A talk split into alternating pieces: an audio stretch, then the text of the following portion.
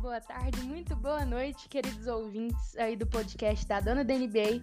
Meu nome é Rebeca e eu voltei aqui para mais um podcast. Toda sexta-feira a gente tá tendo aí os podcasts. Adivinha, eu dou um prêmio para quem adivinhar com quem eu tô aqui hoje.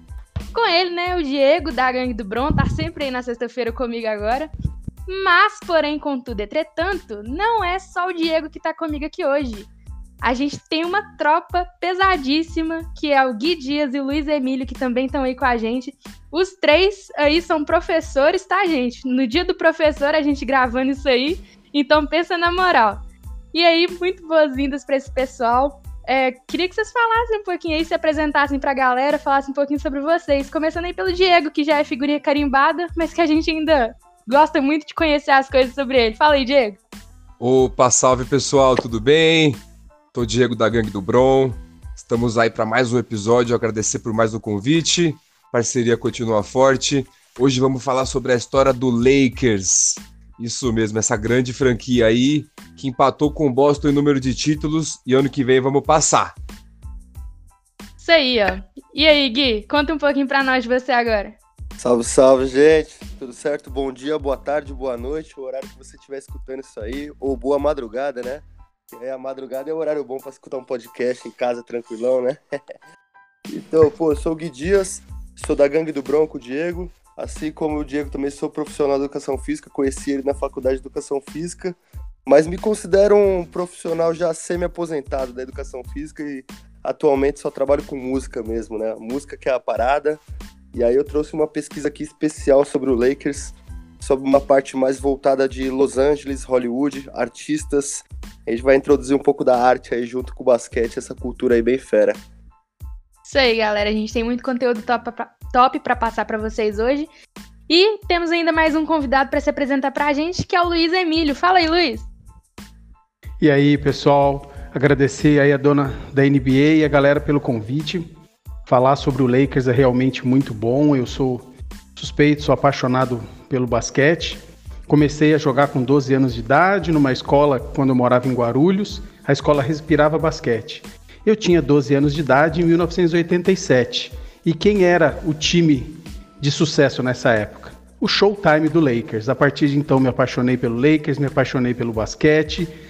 Cursei, fiz faculdade de educação física. Hoje sou monitor de esportes no SESC São Paulo, na unidade de Taubaté, aqui no interior né, de São Paulo, no Vale do Paraíba.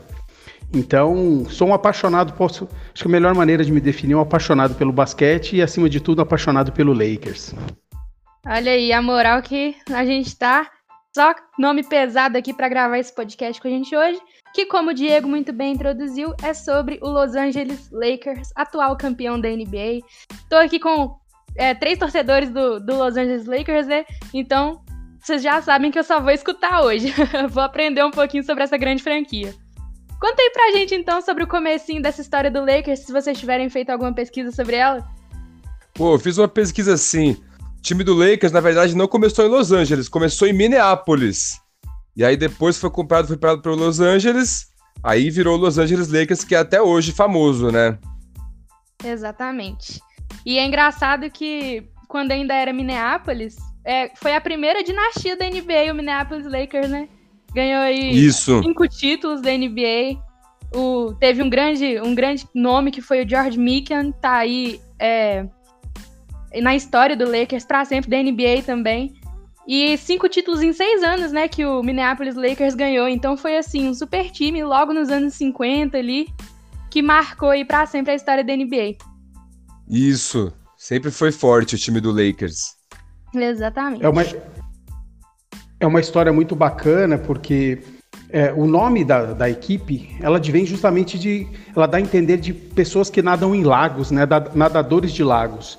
Então quem não conhece não vai entender por que, que nadadores de lagos em Los Angeles. Los Angeles não tem lago, né? Mas em Minneapolis, que foi a, onde a franquia foi criada, é a região de onde, onde tem os grandes lagos. Então o nome foi justamente sugestivo com relação a isso, né? Porque as equipes elas elas têm o nome da cidade e um nome que tenha a ver com o povo ou com a região. Então, nadadores de lagos, aqueles que nadam em lagos, os Lakers, começaram em Minneapolis. E a mudança para Los Angeles é, como a gente sabe, as franquias elas são negócios, né? Elas são empresas.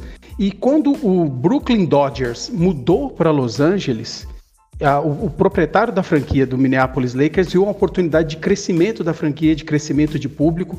Tanto que o Lakers foi a primeira equipe a mudar para a costa oeste. Então, ele viu a, a possibilidade de, de, um público grande que ainda não tinha uma equipe a se apegar, a curtir, a se apaixonar. E a gente pode dizer ao longo da história que essa mudança deu certo, né?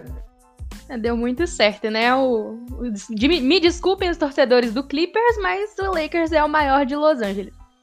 E a Califórnia toda aí praticamente é apaixonada por esse time. Tem vários torcedores aí fora da Califórnia também. Uma mudança muito bem feita lá no começo dos anos 60, né? Que quando o basquete ainda não era assim tão popular quanto é hoje, é, teve um, um, um, um surto positivo, vamos dizer assim, é, onde conseguiu crescer ali bastante o seu público, o, o então Los Angeles Lakers. É, vocês têm mais alguma coisa para falar? Bom, tipo, o Gui Eu... Dias poderia falar pra gente um pouco dessa mudança para Los Angeles, positivamente, não tanto só para o basquete, como para o público, porque lá tá os negócios, é... lá tá a arte, lá tá toda a parada. Conta um pouco para nós aí. The City of Angels. Cara. Ô Gui, o, o, o, o Gui, o, Diga. O show, o show business está em Los Angeles, é isso? Eu não sabia, rapaz. Conta pra gente aí. É, então, a parada toda, cara, vem de lá. Digamos que vem tudo de lá, velho. É incrível como a história de Hollywood, Los Angeles em geral, se mistura com a história do Lakers, né? Eu, na pesquisa que eu fiz, eu falei assim, ah, vou dar uma olhadinha aqui para ver alguns artistas, porque rappers eu sei que tem muitos, assim, que falam do Lakers e tal, tudo mais, mas eu queria saber sobre os atores, pessoal da arte em geral, assim, né? Aí, cara, eu descobri tanta coisa legal, tanta parada legal, principalmente uma parada que envolve o Magic Johnson e o Arsenio Hall, que você vai saber falar até um pouquinho mais aqui, o Luiz. Você também é fã dessa época aí sobre o Magic Johnson, então a gente já vai entrar nesse assunto da, do sobre quando ele fez um anúncio, quando tava com AIDS e tal, quando ele descobriu. E, cara, e junto com isso aí, o Arsenio Hall, que é um apresentador de um talk show dos anos 90, 80, 90, o pessoal vai lembrar até dele do daquele filme com, com Ed Murphy, O Príncipe Nova York. Ele é o parceiro do, do Ed Murphy no filme e tal. É muito massa. E aí, cara, dentro dessa, dessa, desse universo, assim, da arte, eu falei, ah, vou pegar os nomes dos atores em geral, assim, e artistas que estão sempre no, no, no ginásio e alguns que têm a cadeira cativa. Aí, aí, cara, que a parada começa a ficar boa. Rola uma gangue, rola uma gangue de atores que se encontram, assim, esposas e tal, e vão assistir os jogos juntos, brother.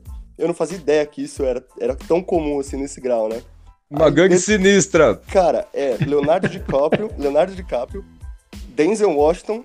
O louco! De... Leonardo DiCaprio, Denzel Washington, é... cadê, cadê, cadê, cadê?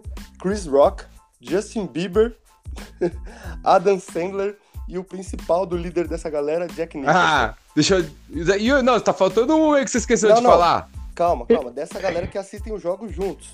Sacou? ah, assim, dessa galera, entendi. Isso. Eles são uma gangue. Eles são uma galera. E aí, tipo assim, eu fui ver, cara, que o Denzel Washington, tipo, ele não. Ele, você acha que, tipo, porra, nos filmes ele é mais agitadão e tal.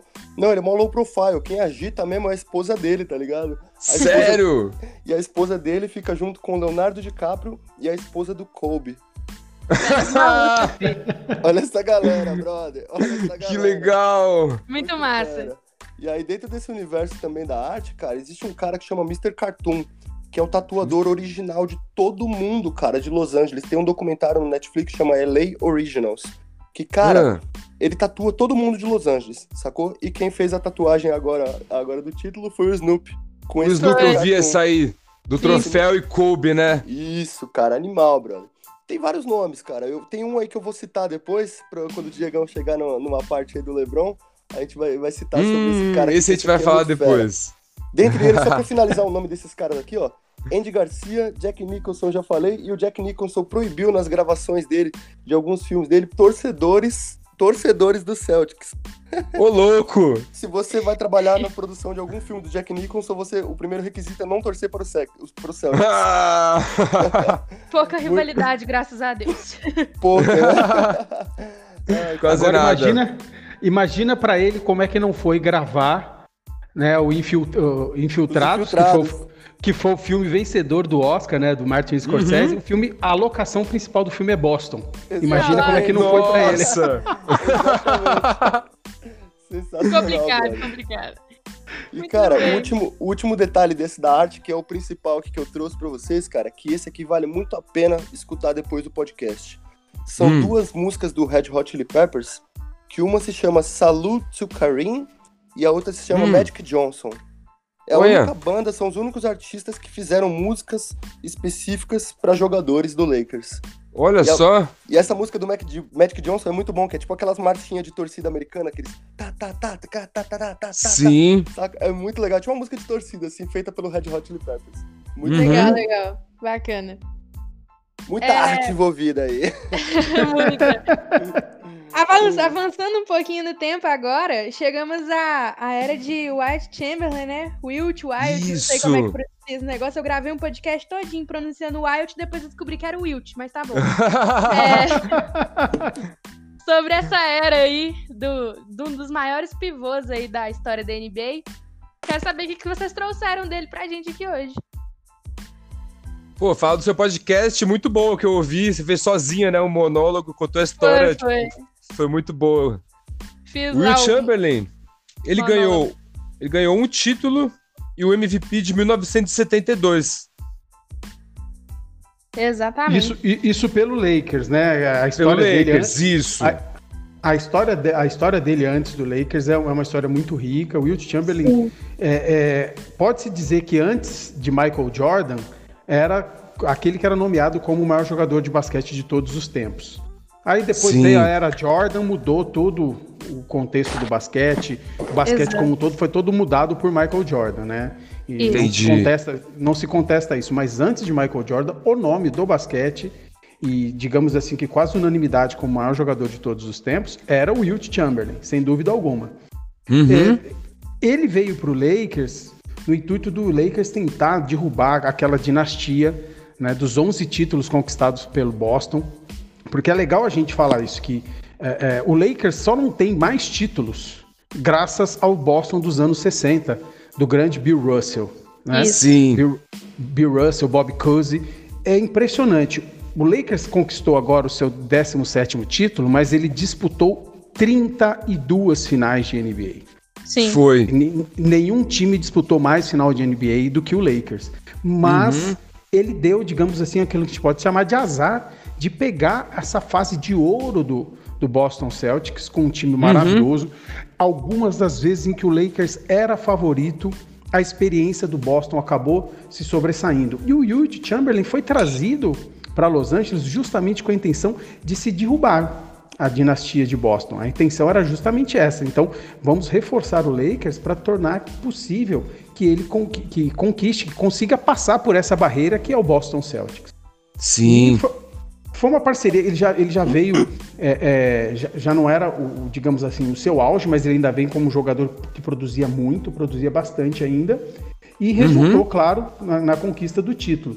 Mas ainda assim, quando ele veio para se juntar a Jerry West, Gu- é, Gayle Goodrich e, e também pô, aquele armador sensacional, o Jim Baylor, a ideia é que justamente eles, eles pudessem formar uma dinastia como foi a dinastia de Boston.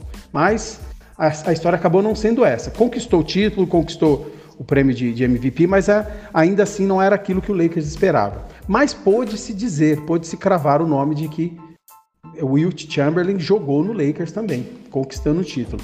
Conquistando. É, esse cara, Falando- por, onde ele, por onde ele passou, ele se tornou um dos maiores jogadores da, da história, né? Tanto no Philadelphia barra Golden State Warriors, no 76ers e no Lakers também, né? Que ele conquistou aí o título. Ele, ele conquistou também outro, se eu não me engano, foi no 76ers, Foi né? MVP. Isso, exatamente, o Philadelphia. E é Isso. engraçado porque esses jogadores que, que tinham, que eram mu- muito grandes, eles eram sempre aproveitados no- nos filmes, né? Em Hollywood, então Los Angeles está ali, Hollywood está tudo junto.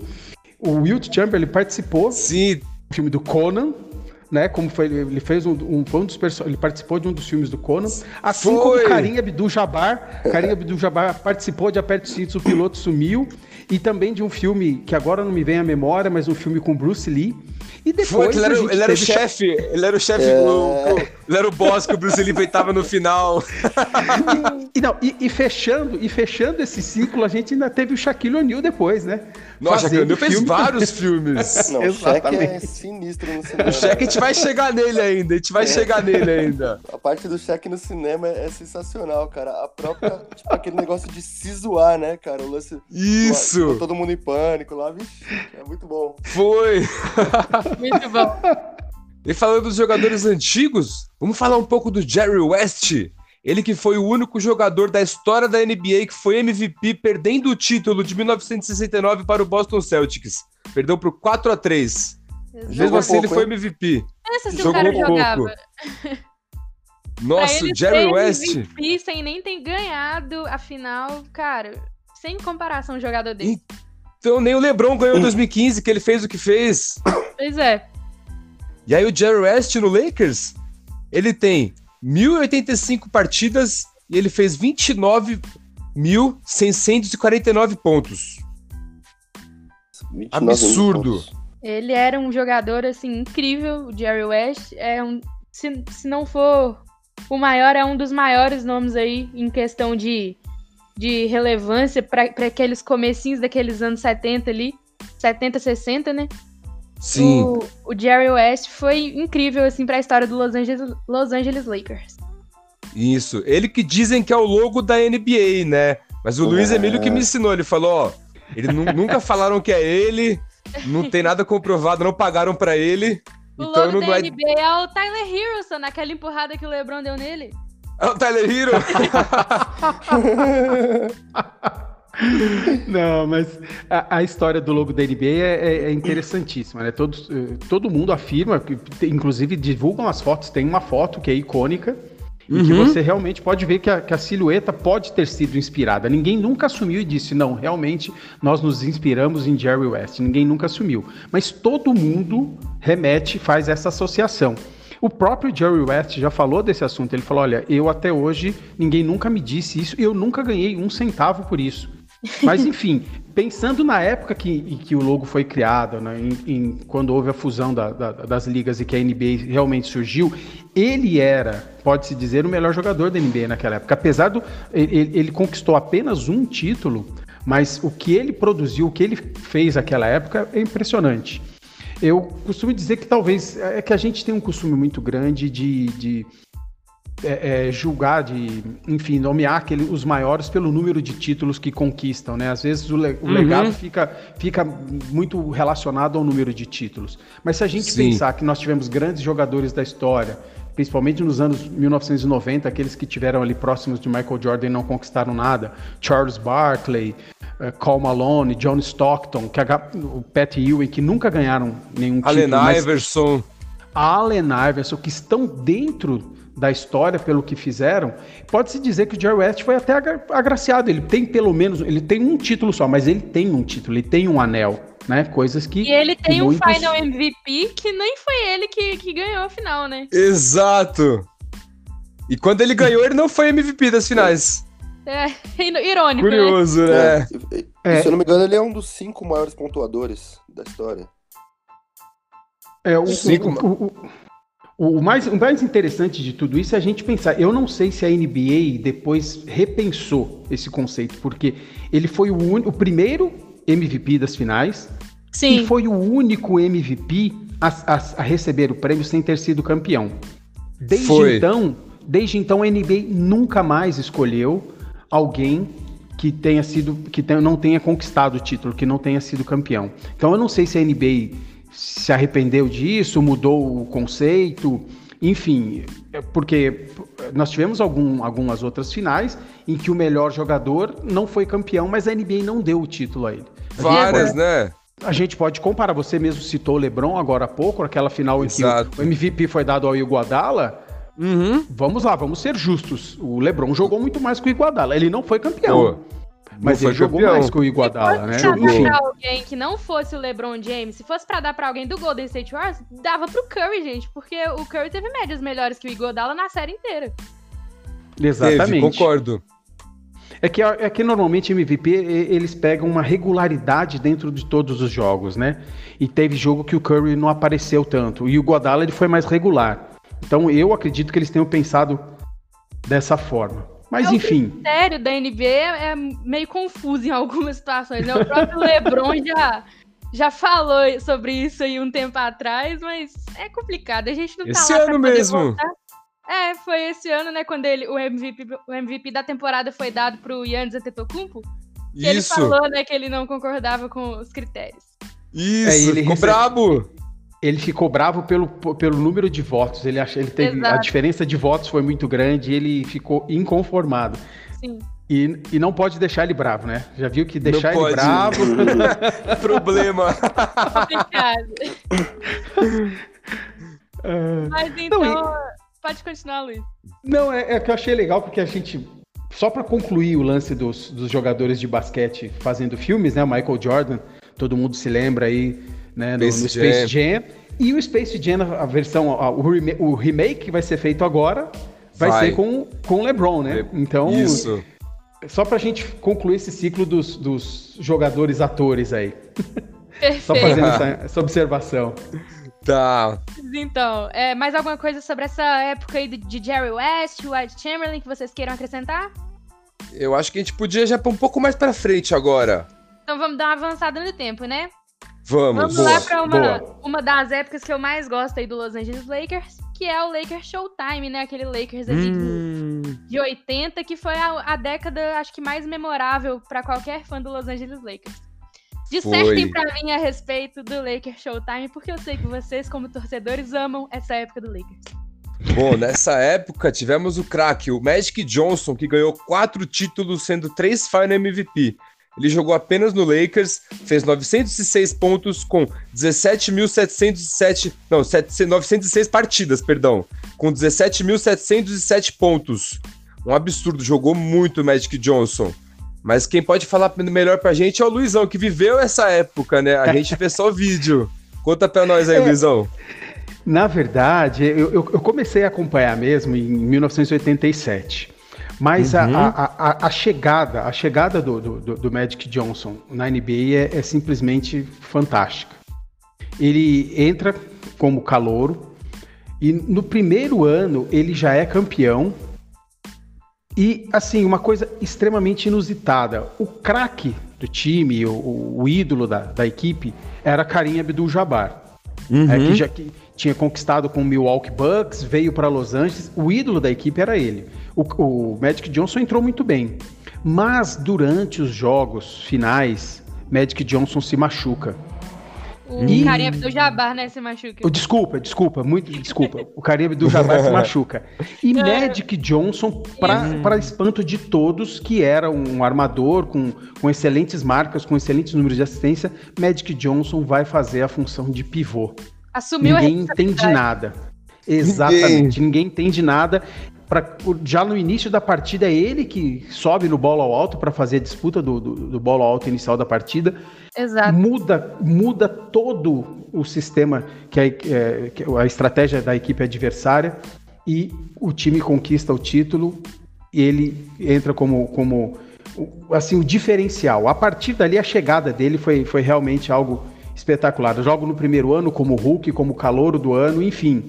Exatamente. Nossa. O início, o início do Showtime já é uma história, já é uma história diferenciada. E aí, durante os anos 1980, vão, vão- vai rolando aquela a disputa né, entre Lakers e Boston, que é onde realmente acirrou a disputa, porque nos anos 1960 a superioridade do Boston era, era, era grande, assim, ele, se- ele realmente se destacava, mas é, é, não existia é, é, aquilo que a gente poderia chamar de, de disputa física tão acirrada quanto ao que aconteceu nos anos 1980. Isso pode ser retratado naquele no documentário do Best Enemies, né, em que os ele, ah, retrata especificamente a disputa Boston ve- eh, versus Los Angeles, Celtics versus Lakers, que é uma história realmente fora de série. Então, os anos 1980 realmente marcaram demais a franquia Lakers. Foi onde a, a, o Lakers cresceu, ele começou a se destacar, subir no número de títulos, a,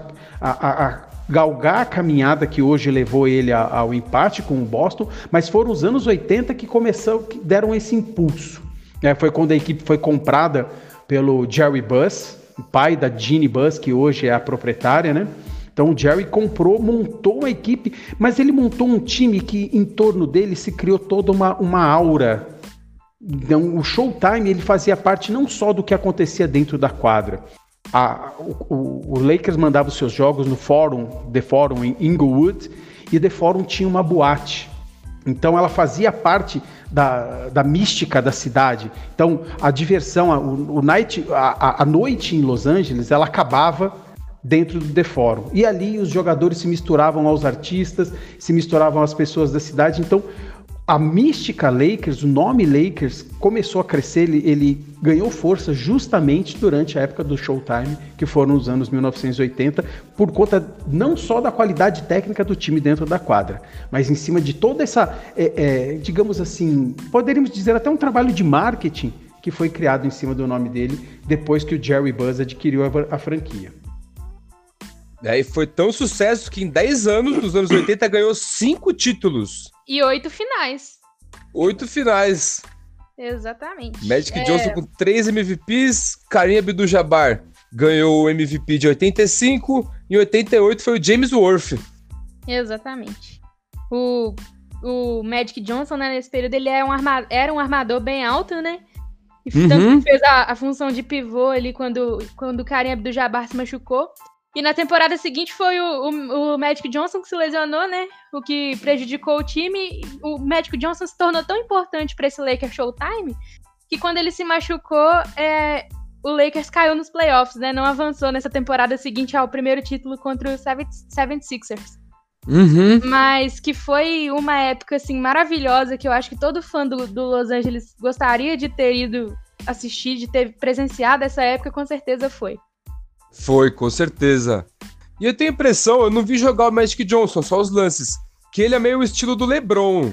Que ele é o jogador que mais se assemelha com o LeBron do jeito de jogar, porque ele pode armar e é, fazer o pivô. Posi... Que, não é? Isso, pelas posições, né, cara? Nas rotações, nas posições. O cara alto. Isso, a altura, o cara forte, dá muito passe. Versátil. Você que viu os dois jogar, Luiz Emílio, você acha que eles são do mesmo estilo, mais ou menos? Rapaz, eu, eu enquanto você estava falando, eu estou fazendo uma, um paralelo aqui. O, o, eu posso dizer que acho que o Magic Johnson, Magic Johnson era mais técnico. Ele uhum. jogava um basquete mais clássico. Ele não se utilizava tanto da força, até porque ele não tinha a compleição física do, do LeBron. Né? Então Entendi. ele, ele ele era um cara mais técnico, trabalhava muito em infiltração. O LeBron ele, ele aproveita muito, ele utiliza muito o corpo, né? Então ele, ele, ele, ele protege muito bem. O Magic Johnson era um cara mais rápido, mais veloz e mais clássico. Sabe? Ele distribui a, a bola mais com uma plástico. velocidade mais plástico. Exatamente. Acho que esse é o, é o adjetivo legal para ser utilizado. O LeBron então, é um touro. Exatamente, exatamente. O LeBron, o LeBron é, o, é o cara que, que vai pro, pro trabalho sujo lá embaixo se precisar, e o Magic Johnson já não jogava tanto ali, apesar dele ter feito a função com, com maestria, que resultou no título de 1980, ainda assim ele não, não era a dele, entendeu? Ele jogava um pouco mais, mais afastado. Isso.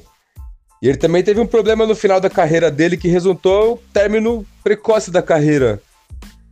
Pois é, rapaz. É, é a, a, o Lakers foi campeão, encerrou a, a, a era de títulos do Magic Johnson em 1988 contra o Detroit Pistons. Os já Bad Boys do Detroit Pistons perderam em 1988. Em 1989 a, foi a mesma final, que foi a despedida do Karim Abdul-Jabbar. E o Magic Johnson no banco, ele já não jogou essas finais de, de 89. O, o Lakers foi varrido pelo Detroit por 4 a 0, mas ele ainda era um grande nome. Né? Então, 1990 ele estava ali na disputa. 1991, de 90 para 91, ele disputou as finais, perdendo para o Chicago do Michael Jordan, que era o início da era Jordan, né? O título de 1991. Já não tinha uhum. Kareem do Jabbar, o pivô era o Vlad Divac. Mas 1991 marcou também a, a descoberta dele do, do ser portador do, do vírus HIV, né?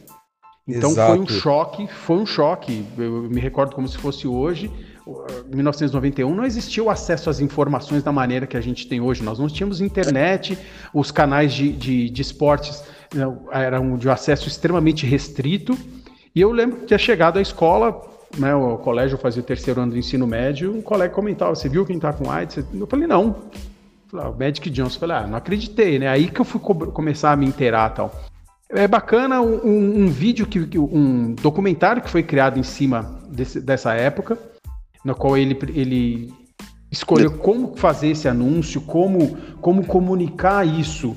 Né? Ele era recém-casado quando ele descobriu.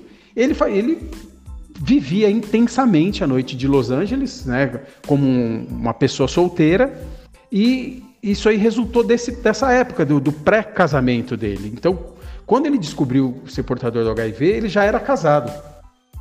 E todo, tudo, todo é, é, esse universo pessoal e profissional da época, o que aconteceu, está muito bem retratado nesse documentário The Announcement, que tem acesso através da, da, da ESPN Filmes. Então, quem tiver oportunidade, eu acho que é, é uma grande dica aí que conta bem detalhado o que aconteceu. Ele tinha 32 anos de idade ainda, estava é, é, firme para disputar títulos para novo. É, novo, extremamente até novo. Porque não era, até porque não era um cara que dependia muito do físico. Exatamente. E a gente tem que voltar a 1991 para entender o contexto da época. Os, as, pessoas, as pessoas não conheciam, não entendiam ainda o que era o HIV. Isso. Você, você receber a notícia de, de ser portador do HIV era praticamente uma sentença de morte naquela época. Exatamente. Exato. Hoje as pessoas, quando se descobrem é, é, portadores de HIV, é, assim, não vamos minimizar isso, porque a doença é uma doença séria, mas claro. ela se torna quase que uma, uma doença em que a pessoa, se ela se cuidar, se ela tomar medicação, se ela se, se mantiver saudável com todos os cuidados, ela é uma doença crônica em que ela tem uma sobrevida, uma probabilidade, uma expectativa de vida não tão baixa, relativamente alta. Nós sabemos de casos de pessoas que têm AIDS há quase 30 anos aí. É o caso é, dele. Magic Johnson. O próprio, é o caso dele, é o caso dele. Mas naque, naquela época, no contexto, naquele momento, quando é, a, a, artistas, pessoas divulgavam que tinham AIDS, você esperava, no, mais, no mais tardar em dois, três anos, no máximo, no máximo, a gente sabia que a pessoa ia morrer. Tanto então, é que o Fred Mercury morreu de HIV nesse ano, né? Nesse mesmo ano, exatamente. Foi. Exatamente. Olha só. Cazuza tinha morrido. Cazuza tinha morrido no ano anterior, em 1990, e em 1991 o, o Fred Mercury é, é, morreu também.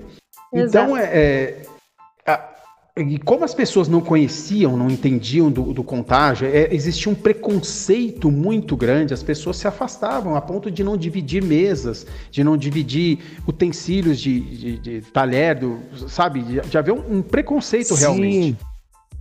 Houve e um é movimento, é houve um movimento para não se jogar, para que ele não entrasse em quadra. Foi, eu vi. Então, então o afastamento é era um pouco em cima do, do que das pessoas não conhecerem, não saber o que resultaria, né, a, a, o HIV, e um pouco de preconceito de, de desconhecimento também. Né? Tanto que eh, quando ele voltou, quando ele retornou para jogar que foi para os Jogos Olímpicos de Barcelona em 1992, no, na formação do icônico Dream Team, é, ninguém, sabe, ainda existia. Bom, mas ele pode jogar, isso não vai prejudicar a saúde dele, ele vai conseguir se, é, é, é, é se, se destacar dentro de quadra, ele vai conseguir é, se desenvolver dentro de quadra. As pessoas não entendiam o que era um portador de HIV e alguém com AIDS. Né? O portador de HIV ele tem o vírus, mas não desenvolveu a doença e a pessoa com AIDS, ela já desenvolveu a doença. E ele sempre, desde sempre, né, ele, ele é o portador de HIV. Ele nunca teve AIDS, ele nunca desenvolveu AIDS, né? Entendi. Bom, que bom, né? Vamos torcer para ele continuar aí com a gente por muitos anos. Exatamente. Então vamos fazer mais um salto temporal, porque os vamos. anos 90 aí foi todo do Chicago Bulls, não é segredo para ninguém, né? hum. né? Mas aí entrou os anos 2000, ali 99, 2000, E a dinastia do Lakers voltou com ninguém mais, ninguém menos do que Kobe Bryant e Shaquille O'Neal. Hum. Que, na minha opinião, foi uma das duplas mais explosivas, uma das duplas que eu mais gostei. Eu não vi jogar, né? Eu era muito nova, mas que eu mais gosto de ver lances deles jogando. Nossa, essa dupla eu gostava, hein? E você sabe que a primeira, o primeiro jogo de NBA que eu vi na minha vida foi a final do Lakers em 2004 contra o Detroit Pistons. Foi 4 a 0 pro Detroit, que o Lakers tinha Kobe, Shaq, Cal Malone, tinha o Derek Fisher, se eu não me engano, né? Era um timaço. Só que o Detroit Pistons era forte também, Ben Wallace, Chauncey Billups, Rashid Wallace, tinha o Ricky Hamilton, aquele cara que usava uma máscara. Exatamente. Pô, eu lembro que eu vi aquele jogo. Vocês lembram desse cara da máscara? Aí eu vi esse jogo e falei, nossa, esse é o esporte. Aí eu já comecei a jogar, fui pro clube. E aí foi até hoje, né? Exatamente. Foram três títulos consecutivos aí, né, que o Lakers ganhou naquela época. O Isso. Kobe era novinho ainda, né, quando o Lakers acendeu de novo com, como fogo de artifício. E a parceria do Kobe com o, o recém-contratado Shaquille O'Neal rendeu para os Lakers uma dinastia que jamais será esquecida. Tanto que Nossa. nos anos 99 e 2000, eles bate- o Lakers bateu ninguém mais, ninguém menos do que o Indiana Pacers do Red Miller, né? Foi. Que era um time muito, muito ajeitadinho, muito justinho, mas que não conseguiu segurar aí essa dinastia. E Kobe Shaq vindo num momento precioso aí pra eles. Bateu também esse time do Los Angeles Lakers com Kobe Shaq. Allen Iverson e os 76ers, né? Aquele, aquele time que acho que nem Noé carregou tanto animal igual o Allen Iverson. Sim, Carregando tinha um pivôzão bom. Exatamente. E aí, eles repetiram o feito ainda em 2002, vencendo o New Jersey Nets, se eu não me engano, era Jersey ainda, por 4 a 0 e fecharam o tricampeonato, ficando pra sempre na história do Lakers. O Shaquille O'Neal foi o MVP lá contra o, contra o Nets, e foi uma dupla enorme, assim, o, o Kobe 8, né, não era o 24 ainda, era 8, Isso. Mas maravilhosa essa, esse início dos anos 2000 com Kobe e Shaq jogando juntos. Foi. O Checker teve, ele fez 514 jogos pelo Lakers, pontuou 13.895, 895 pontos. Bizarro. E ele foi MVP das três finais que ele ganhou com o Kobe. Até ele ir embora em 2006. Exato. É, é, é, é, é esse, essa- é isso que, que, de uma certa maneira, acabou modificando o. atrapalhando um pouco, né? Porque eu, eu tive a oportunidade de ler o livro Os Onze Anéis, do Phil Jackson, em que ele relata o período que ele teve como técnico do, do Bulls e depois o período que ele teve à frente do Lakers. Realmente, eu, tô tentando me lembrar, não me lembro de uma dupla tão dominante quanto Kobe Bryant e Shaquille O'Neal. Era, era simplesmente espetacular. Quando a gente fala em. A gente falou agora há pouco do LeBron James utilizar o corpo e a força para jogar, não é nada perto do que fa- fazia Nossa. Shaquille O'Neal. Shaquille O'Neal era simplesmente é, im- imparável. Se essa, se essa palavra existir, pode ser, pode ser empregada em Shaquille O'Neal. Então a Nossa. dupla realmente, realmente fez toda assim, a diferença, não, não, se, não conseguia parar. Mas o Kobe, ele era uma pessoa extremamente competitiva, né? Como todos esses grandes campeões que a gente vem falando, quando entram em quadra, eles, eles querem ganhar. E uma coisa que o Kobe tinha dificuldade de assimilar era o, o- o protagonismo do, do Shaquille O'Neal.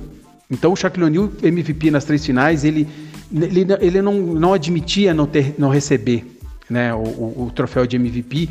E isso, conforme relatado pelo Phil Jackson no livro Os Onze Anéis, atrapalhou um pouco a relação dentro do grupo, tanto que em 2003 eles não, não disputaram a, a- final da NBA, né, o Spurs que se classificou, e foi campeão da Conferência Oeste, foi campeão da NBA. E em 2004 atrapalhou o grupo também na disputa das finais contra o Detroit Pistons, sem desmerecer o time fascinante que o Detroit tinha, tanto que no ano seguinte o Detroit foi para as finais de novo, perdendo para o Spurs em 2005. Mas em 2004 o Lakers já não se entendia, já não se entrosava tanto quanto se entrosou nos outros nos, nos títulos anteriores. Então é, é, foi uma pena. né?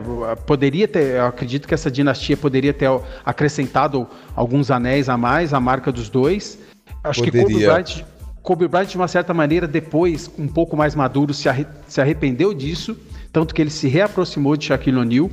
Mas na época, realmente, a equipe, a, a, a, dupla foi fantástica. Pouquíssimas equipes fizeram o que eles chamam de three-peat, né? De ter os três campeonatos seguidos. Pouquíssimas Isso. equipes. O, o, Minneapolis Lakers de George Mikan, George Mikan, o Boston Celtics de Bill Russell, uhum. depois o, o, o, Boston, o, desculpa, o Chicago Bulls de Michael Jordan e o Lakers de, também. Sim. Então pouquíssimas equipes conquistaram, conseguiram fazer essa sequência de, de três, que poderia chegar a quatro, né? O próprio, poderia. próprio equipe do Michael Jordan, né? O próprio Chicago acabou parando nos três por conta daquela pausa do Michael Jordan. Jordan. Mas enfim, mas enfim, é, é a, a, a, dupla Shaq e, e Kobe já, já teve um pouco mais próximo do público, principalmente no Brasil, né? Foi a época que, que a gente começou a ter um acesso maior, os, os jogos com um maior número de transmissão, então foi quando a gente começou a descobrir realmente aqui e entender um pouco mais do basquete. Sem foi, dúvida alguma, na... foi uma das duplas mais dominantes, sem dúvida alguma. Foi, passou na Rede TV até a final, eu lembro. Exatamente. Queria ver o teste de fidelidade apareceu no NBA. Tava esperando o Marcos Oliver, chegou. Chegou o, cheque. Para, para, para, para, para, para, para, para, para. Né? Aí. popularização, não a popularização. O João Kleber falando para, para, para, para, para, e o Shaquille O'Neal não parava. Não vai parar. é, é. Então, antes da você gente... Você uma coisa. É... Não, não, é sobre. É, que você comentou sobre as transmissões, né? Nessa época Isso. Do, do Kobe o Shaq, não era uma popularização, popularização em massa que nem é hoje em dia mais fácil. Não era um tinha internet igual tem hoje. É, não, mas eu digo de canais de TV a cabo, assim. Isso. Não, tinha, não era muito popular, mas eu lembro que, porra, em alguns lugares tinha gente que assistia e já se amarrava em assistir na Sport TV mesmo e comentava. Isso, ó, o Luizão, em 87, como que você via? Bandeirantes. O canal Aí, de Bandeirantes Trans... Bandeirantes, o canal da Copa, era esse o logo da Esse daí era antes, Olha só. Então era, era a transmissão Luciano do Vale, comentário do Álvaro José. Realmente era, era, era, era, era, e era fora de série, assim. Irado. É, a gente tem uma tendência a voltar, né, a achar que os tempos antigos eram bacanas. Se você imaginar uma TV de tubo de 20 polegadas, que isso pra gente era uma conquista imensa. Nós não tínhamos é... revista.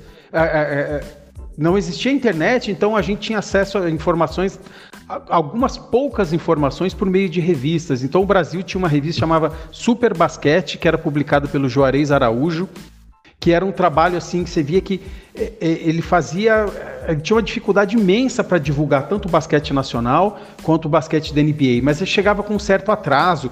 Então, muitas das coisas que aconteciam naquela época a gente não sabia, como também não sabia no, o que acontecia nos anos 1990 e também no início do, dos anos 2000, na primeira década dos Isso. anos 2000. E, tanto que é, é, muitas das, das coisas que aconteceram com o time do, do Chicago, com a era Jordan, eu fui descobrir agora com do The Last Dance, com a remessa final. E eu acredito que não deva demorar muito, nós devemos ter, devemos ter um, um, um documentário, alguma coisa parecida, falando do, do Kobe Bryant. Vai então, ter. Eu acho que a gente vai saber de muitas coisas que nós não tínhamos acesso. Hoje é diferente. Verdade. Né? Hoje, se, se, se há uma discussão dentro de um vestiário, dentro de um vestiário, cara, na internet a gente vai tudo. lá. Exatamente. Agora, até alguns detalhes mais próximos da treta entre entre. Treta eu não diria, mas o ciúme, né? Entre sim, Kobe sim. e, e, e Shaquille O'Neal, a gente deve descobrir em breve, eu acredito. É, só não descobrimos porque não tinha o Magui fazendo live na hora da Se ele Verdade. tivesse nesse time, ele estaria filmando. É, Hoje é o contrário, né? Naquela época, é, é, é por, talvez eles quisessem divulgar e a gente não tinha como saber. Hoje eles não querem que, nós, que a gente descubra e, e vaza. Vaza. É, é impossível. Exatamente. continua falando do Kobe. Ele ganhou no final da carreira dele pelo Lakers cinco títulos, dois Final MVP em 2008, 2009 e 2010, ganhou dois seguidos. A dupla dele era o Paul Gasol, tinha Lamar Odom também, era o time bom do Lakers. Andrew Bynum. Fez... Isso, ele fez 1.346 pontos, jogos com 33.643 pontos. Quase nada, né? Nossa, Menino, Co menino 33 mil. Mamba. Pois é. E esse cara, Yeah. Kobe Bryant foi um dos caras que, me, que eu mais go- gostei de ver jogar. Eu pude pegar ainda um pouquinho uns anos dele aí no finalzinho da carreira. E foi o que me fez gostar da NBA praticamente. Principalmente nesses dois títulos de 2009 e 2010, onde ele e Paul Gasol ali, aquele conjunto do Lakers venceu aqueles dois campeonatos. É, foi uma coisa Nossa. muito bonita da, da gente ver, né? Foi. Uma- depois de anos que o Kobe tinha ganhado ele, o último, se eu não me engano, em 2002, né? Ele Três- É, dois. 2002, né? Ele voltou a vencer lá em 2009 e foi simplesmente sensacional. Tem até uma Isso. frase que um conhecido nosso aí do basquete fala, né? Que muitos sonharam em ser o Michael Jordan, né? Não ser melhor, ser o Michael Jordan. E só o Kobe conseguiu viver isso por um período, né?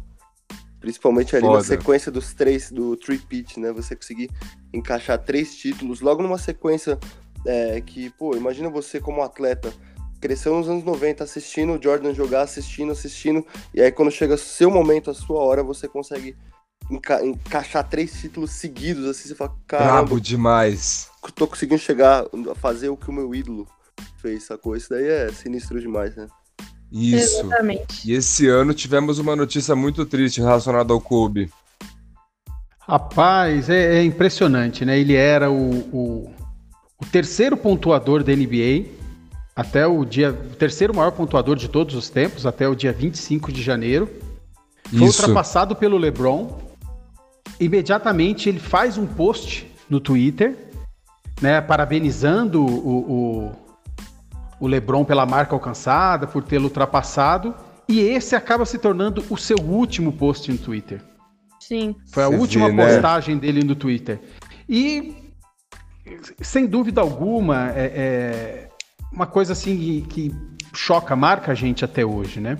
Eu me recordo, eu, eu fui tem um colega aqui que também ah, no Vale do Paraíba trabalha com, com, com organização de torneios de basquete. Ultimamente ele tem feito torneios de basquete master, várias faixas etárias acima de 35. E todas as segundas-feiras ele faz um, um programa numa, numa rádio online aqui e me convidou para a gente conversar lá. E, e lá conversar na segunda-feira, posterior ao, ao falecimento dele. E realmente, no dia, eu, eu fiz uma comparação.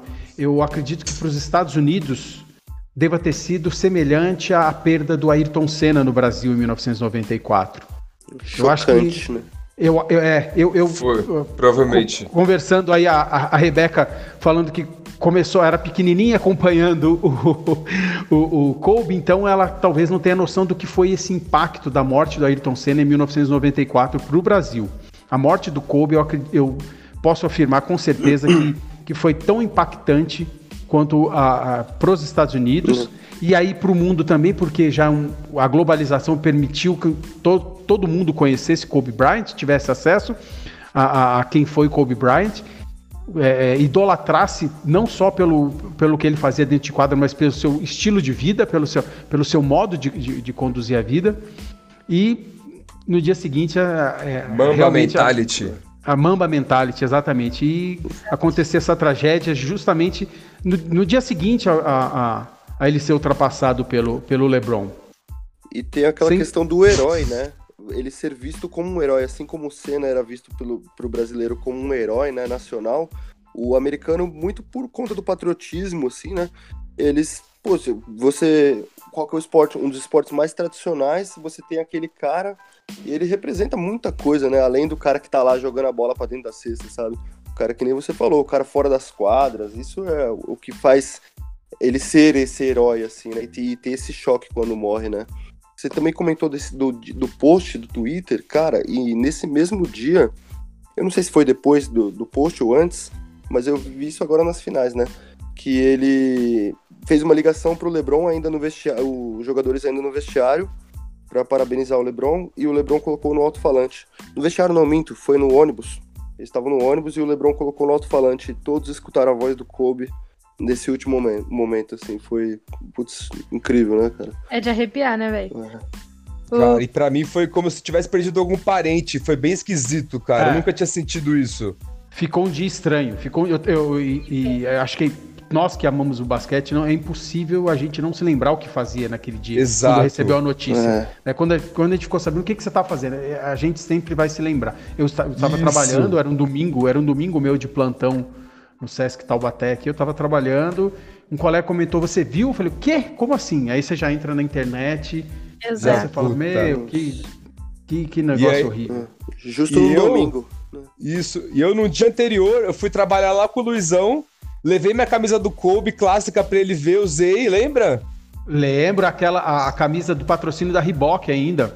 Isso, número 8. Exatamente. Exatamente. Aí no dia Quando seguinte a- eu fui no mercado à tarde com ela, do Kobe, voltei a dormir. Que eu acordei e eu vi a notícia. Não, realmente foi, foi. Você vê, né? É Eu fiquei chocado. E você, Não, Rebeca, tava onde? Cara, eu tava em. Domingo, né? Eu tava em casa. Aham. tava em casa de boas. Tem o, meu PC de mesa ali que eu fico brincando, fazendo umas coisinhas nele. Aí eu vi a notícia, eu não acreditei, achei que era fake news. E aí depois eu acho que chegou a passar. Não sei se chegou a passar no Fantástico, eu sei que eu vi na televisão depois do dia. Hum, Se eu não Passou. me engano, se eu não me engano, foi no Fantástico mesmo. E aí uhum. Passou, e, e eu acho que foi naquele momento que eu vi na televisão que minha ficha terminou de cair, eu fiquei super chateado e tudo. É. Mas foi bem complicado, viu? Perdeu não só o Kobe, mas a, a menina dele também, né? A- Nossa. A Diana. Exato, que tava no avião, no helicóptero, perdão. E as que- meninas junto do time também. Exato, e tipo, tava. é- é muito- tinha muito futuro no basquete feminino também, né? A filha do Kobe. Isso. Foi uma perda, assim, gigantesca pra história do basquete mundial. É. Hum. Você, Gui, tava Joel. onde? Putz, cara, tava, eu lembro claramente dessa cena do, do Ibirapuera, assim. Tava no Ibirapuera. Tá. Putz, cara, abri, no- tipo, Instagram mesmo, né? Abri o Instagram, vi, você, puta, cara. Você não entende, né, na hora, o, É, você acha que você torce pra ser mentira. aconteceu. Exatamente. Ainda mais quando. Porque esses caras, brother, esses caras, esses atletas, nós, é, amantes, como diria no ESPN, né, o fã de esporte. cara, Exato. você, você acha que aqueles caras não são humanos. É. O, vocês Verdade. comentaram sobre o Senna e o, o- vi uma entrevista do Galvão Bueno falando algo assim que. Putz, cara, tem caras que eles são tão diferentes, tão diferentes, que eles vão embora cedo porque parece que eles não, não, não, são, não pertencem aqui, assim, saca? E isso que deixa a gente chocado, né? Porque você fala, não, mano, esse cara fazia tudo aquilo, ele é imortal, não é possível o que aconteceu. Até cair a ficha e você não, pronto, peraí. Tá bom, né? Mas é o primeiro, o primeiro É. momento é chocante, cara. Que você falou, como se fosse um brother, como se fosse um parente, assim. Porque você nunca tá esperando, né? É um negócio muito triste, realmente, que você não tem o que fazer, né? Faz parte da vida. Pelo menos, Exato. pelo menos, cara, uma coisa eu tenho, eu tenho sobre isso um pensamento. Ele foi embora sabendo que ele fez tudo dentro de quadra que ele poderia fazer, sabendo tudo que ele conquistou, tendo a referência no basquete. Então é o cara que foi realizado, né? Foi de uma forma Ganhou o Oscar ainda. e ainda ganhou o Oscar, malandro. Tá maluco? Pô, Brabo. Realizado. realizado. Brabo demais. Pode Pois é. Ah, com o Jack no jogo de falar, "Também despedida, tenho". 61 pontos. Putz, Faz mais de 60 pontos no jogo de despedida, num desempenho Bizarro. fantástico, fantástico, fantástico. A Kobe filha Eu vi dele, uma- né, que era, planeta. era Isso. exatamente, exatamente. Era um, extra, era um extraterrestre extraordinário, extraterrestre. Exatamente. é. E eu vi uma entrevista do Ninja com o Raulzinho. Raulzinho jogava no Utah Jazz, que foi o time que enfrentou o Lakers na final. Aí o Ninja Sim, falou e- pra ele, falou, ô Raulzinho, mas e aí aquele jogo do Kobe lá?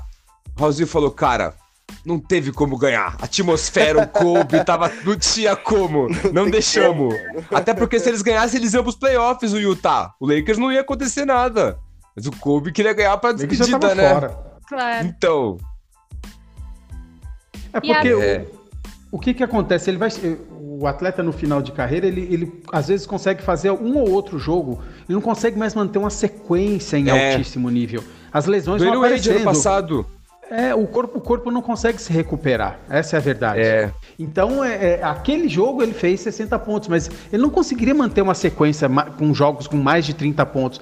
A equipe também não ajudava, enfim. Mas a despedida dele ele fez questão de deixar tudo em quadra. Foi. As filhas dele são sempre mais novas, pequenas, né? Não tinham acompanhado o auge da carreira dele. Acho que foi, Uhum. não me recordo se foi, a, se foi a Diana mesmo que falou, pai. O que, que foi isso? Como assim? O que, que, que, que é isso? Aí Ah, ele falou, filha, não, pai. Saco. é, que- aí ele fala, ela, ela- ela não tinha visto, ela não tinha presenciado. Ela falou, filha, ele falou, filha, vai lá, youtube.com e, e procura. Você vai ver. É, foi sempre assim, vai- foi sempre assim. Caramba! né? E até. E aí, o- falamos, falamos o do Kobe, vamos falar ano. agora. Ah, desse ano agora? Vamos falar? É porque foi, foi pelo Kobe, né, praticamente. É, Esse ano foi por ele. ano, uma homenagem aí muito grande do Los Angeles Lakers. Ganhar o título esse ano foi, é, além de é, incrível, né? Uma, uma vitória importante para a história do Lakers. Foi de um simbolismo muito grande pela morte do Kobe Bryant nesse ano. Então, jogadores aí motivados pelo, por fazer essa homenagem a ele venceram o título desse ano, que eu acredito que está fresquinho aí na mente de todo mundo que está escutando, né? Então, só, só queria saber de vocês pra gente finalizar aqui. Então, vocês que torcem pelo LeBron, né? E você que torce pelo Lakers, Luiz. Qual foi a sensação que vocês tiveram quando o Lakers venceu aí o título desse ano? Pô, esse ano foi demais, né? O Luizão tava falando de dupla sensacional aí de Kobe Shaq, foi?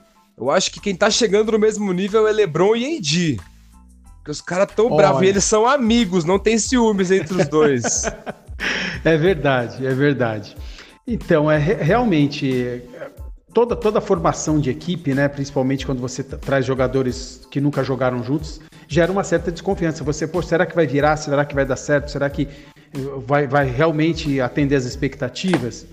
E todo mundo falava antecipadamente que o título esse ano seria do Oeste e que quem vencesse a Conferência Oeste seria campeão. Mas o foco maior, todo mundo esperava uma final entre Lakers e Clippers. né? Isso. Então, As pessoas depositavam as fichas na dupla Kawhi e, e, e Paul George. Mas eles nem na final chegaram, né? Então eles não tiveram a, oportunidade. E, e Davis e LeBron, eu posso dizer, que, eh, na minha observação, que eles foram melhorando no decorrer da bolha. Né? Eles entraram na fase final da bolha e, e foram adquirindo um entrosamento maior. Claro que existe o tal do modo playoff, que, o- que o LeBron entra quando ele, ele é um outro jogador, diferentemente do, do- da, da temporada regular.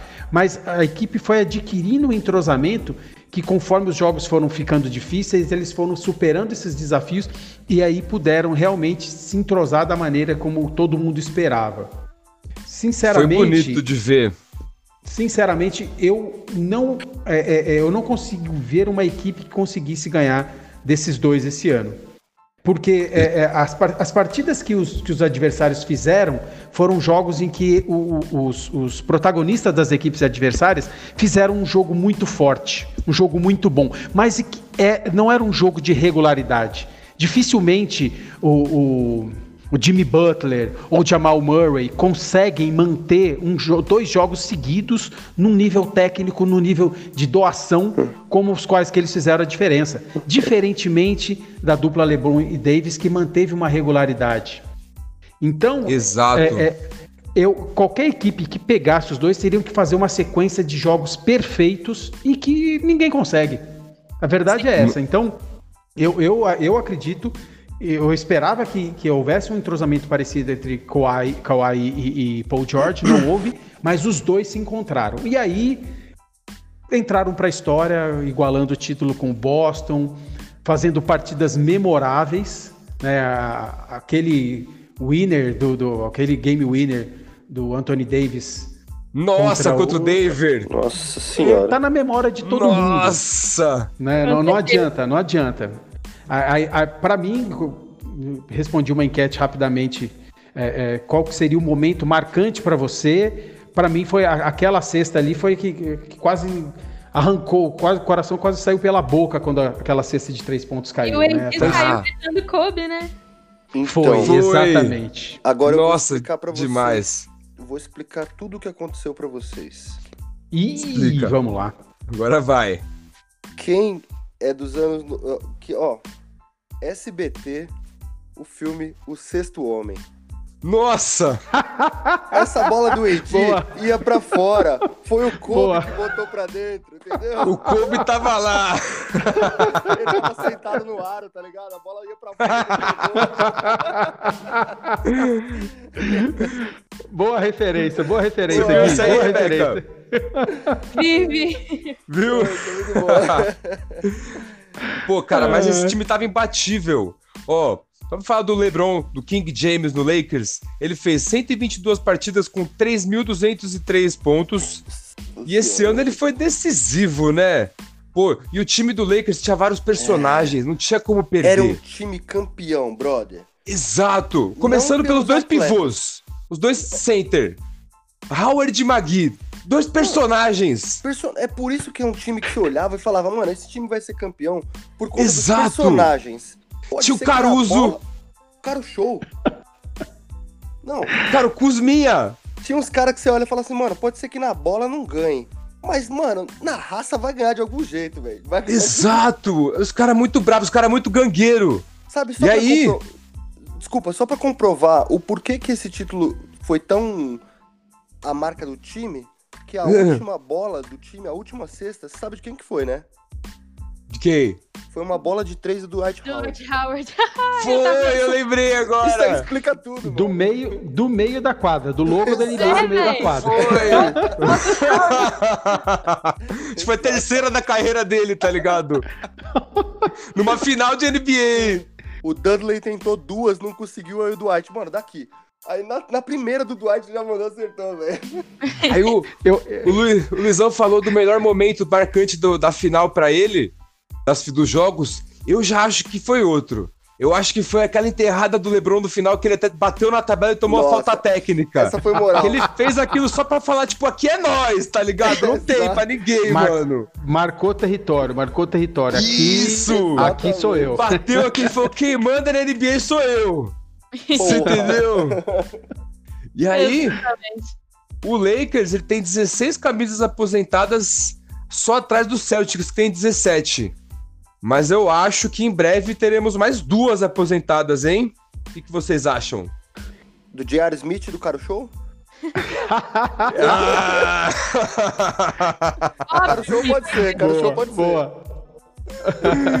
Não, o, o, o, Car- o Caruso, o Caruso era um cara assim, eu sinceramente, quando ele entrava em quadra, você sabe, ele pode não conseguir, mas ele vai tentar, ele vai deixar, Vai. ele vai se doar, ele vai, ele vai deixar o, tudo que ele puder dentro de quadra. Ele é esforçado. É, a- Demais, demais, demais, demais. Ele se doa, ele se entrega realmente. Aquele E- lance pode. é, o, o Dwight. Dwight oh, viajei no nome, desculpa. O James Harden vai fazer um x1 ali. Ele sabe que o, Dwight, que o James Harden tem muito mais habilidade no 1x1. É, pô, é um, melhor, um dos melhores caras da NBA. Só que o Caruso, ele vai pra cima pra te atrapalhar de qualquer jeito. Você pode passar, mas você vai passar atrapalhado, né? Exato! O time inteiro do Lakers se doava na defesa. Exatamente. Foi um título aí muito legal da gente ver.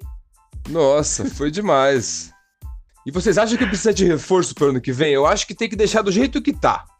o time Ah, que não. já tá ganhando não se mexe. Tem Não. né? É, eu, eu acho que faltou, faltou um pouco mais de regularidade no que a gente pode chamar assim de elenco de apoio. Né? Os, time- o- o- os jogadores que, que- do, do apoio foram muito instáveis. O Danny Mas o Green. Kuzminha tá evoluindo. Então, mas eu acho que ele precisa de mais rodagem, ele precisa de mais tempo dentro de quadro para poder evoluir e um pouco mais de paciência. Concordo. A hora que nós que precisamos dele, ele, ele ganhou um jogo do Nuggets também num, numa, Então, num winner, né, numa bola final, apesar de ainda ter um tempo depois da, da cesta dele de três pontos, mas foi a cesta decisiva. E Então. Eu acho que ele precisa de um tempo mais dentro de quadra. Agora, é, é, o, o restante do elenco tem que ser um pouco mais regular, porque só só LeBron e, Ant- e Anthony Davis, só modo de falar, né? Porque os dois já são muita coisa. Sim. Mas é, a gente precisa de um elenco de apoio mais regular, com maior regularidade. O dia que o KCP e o, e o Rondo não funcionavam, o time não encaixava, o time perdia. Então Sim. precisava de pelo menos um deles funcionando. E eles, às vezes, não, não tinham uma, uma, uma regularidade. Então, a gente precis- precisa de um elenco de apoio com maior regularidade. Eu, eu achei que foi fantástica a redenção né? O Dwight Howard, quando ninguém mais achava, ninguém mais apostava, ninguém mais confiava nele, Sim. já tinha passado da fase de ídolo, ele vem e conquista um anel. O Rondo também, as pessoas também já não Nossa. apostavam mais no Rondo, ele vem e ganha o título pela, pela franquia que, que é, era Rival. A, a- a maior rival daquela que ele defendeu, que ele tinha conquistado. O único jogador na história a ter um anel conquistado pelo Celtics e pelo Lakers. Então, eu- eu- valeu a pena não só pelo, pelo LeBron e pelo, pelo Anthony Davis, que, não- que- principalmente que não tinha título, mas pela redenção desses caras. Eu achava que eles mereciam uma chance, eles tiveram e, e e fizeram valer. Né? Eles souberam aproveitar a chance. E vocês acham que vem dinastia por aí? Mais um repeat? Não. Eu, eu aposto que vem, hein? Ó, eu não só aposto que vem, que eu aposto que são três na sequência e mais um do, do Lebron com o filho dele. Vai, vai rolar. Pra fechar o caneco. Três na sequência, mais um com o filho em qualquer time. Escolhe qualquer time, vai os dois aí e forma Já era e ganha. E É, qual que é é. o jogador de vocês favorito da história do Lakers? Quem que vocês consideram o MVP do Lakers pra vocês? Pra cada um. Paz, que pergunta, hein? É, na história. De Jerry é West. É, de Jerry West até Bron Bron. Magic Johnson. Magic Johnson. Magic Johnson. Você, Luizão. Olha, eu, eu, eu tenho uma dúvida aí entre. Vou ser sincero, porque foi a época que eu, que eu comecei a me apaixonar pelo basquete. Eu ficaria em dúvida entre Magic Johnson e Karim Abdul-Jabbar. Eu vou escolher o Karim Abdul-Jabbar porque a, a Rebeca escolheu o Magic. Então, vou, vou dar um voto pro Karim. Tá. E você, Gui? Pô, cara, agora você você complicou a situação aqui, mas eu tenho, eu tenho um- uma explicação muito clara. Quem ainda pode ganhar mais? Bron Bron. Ah, Não tem como. Ele tá escrevendo a história ainda, tá escrevendo a história, tá só começando. Vocês dois nem contam, não, gente. A gente Pô, já sabe então eu vou é ter que botar o. Gui, que eu vou ter que botar no Lebron também. Aí, ó, é nóis, não tem como. Pô, ninguém vai, ninguém vai votar no Kobe, hein? Ninguém vai votar no Kobe. Brincadeira, hein? Pô, é que o Lebron, não dá, cara. Ó, pra ficar legal, pra ficar legal, eu vou votar no Dudley. Nossa. No Dudley. Só, só porque ele tentou dois, dois chutes de três na final da NBA e não conseguiu acertar nenhum dos dois, mano. E o J.R. Smith? Puto, o J.R. Cara, Não, o gente, a gente tá falando aqui de jogadores, não de. de, de... Quase Deus. Personagens. torcida. V- Vamos esquecer os personagens, então. Vamos esquecer os personagens. Vamos falar de atletas. Quadra, velho. o jogo nem tinha acabado, velho. Ele já tava sem camiseta. Ai, gente, é, Icônico, icônico. é, mas eu vou encerrar por aqui hoje. Eu sei que a gente ainda tem muita coisa pra falar e muita coisa mesmo. Sim. A gente não consegue, né, velho? É Mas a gente desculpa. vai marcar sim um outro dia pra poder. Vamos marcar o parte 2, então. Parte 2 vai rolar sim, com certeza. Mas a gente vai parar por aqui hoje. Até pra dar um gostinho de quero mais nesse povo, né? Porque dá Isso. coisa, não adianta nada. Mas Uhum. ó, fiquei muito satisfeita com o podcast de hoje. A participação de vocês foi incrível. Aprendemos muito aí sobre a história do Lakers, sobre os jogadores. É, conversar com pessoas que dominam o assunto é muito legal. Então, muito obrigada a todos vocês. É um privilégio gravar isso aqui com vocês.